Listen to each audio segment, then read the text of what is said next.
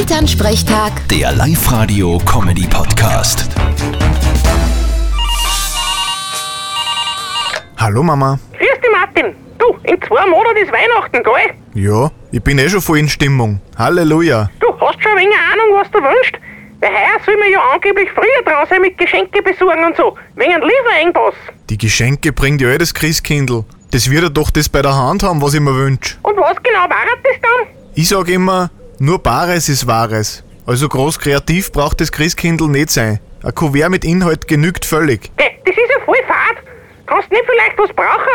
Ja, ein neues Auto war super. Meins ist ja schon 10 Jahre alt. Ja, und geht's leicht nicht mehr. Na na, fährt eh tadellos. Aber wenn's so fragst, dann ist das das einzige, was ich brauchen konnte. Ich hab übrigens meinen Brief ans Christkindl schon geschrieben. Mal schauen, ob ich heuer endlich mal das krieg, was ich will. Und was war das? Ja, alles, nur kein Gewand. Ich krieg jedes Jahr ein Gewand. Das brauche ich nicht. Doch, das brauchst. Weil von selber gang hast du nie was einkaufen. Wie oft, dass du mit Luca die Söcken und Luca die Unterhosen umeinander rennst, das ist ja zum Schaumer. Ah, das darfst nicht so eng sehen. Solange er Hosen und Schuhe anhat, ist das ja kein Problem. Ja eh, und wenn wir wo auf Besuch sind, wo wir die Schuhe rausziehen müssen, dann wird's peinlich. Das konnte meine Gäste nicht passieren. Und warum nicht? Ich putze nicht vorher und sag zu jedem, dass er die Schuhe anlassen soll. Vierte Mama. Ah, bitte Martin.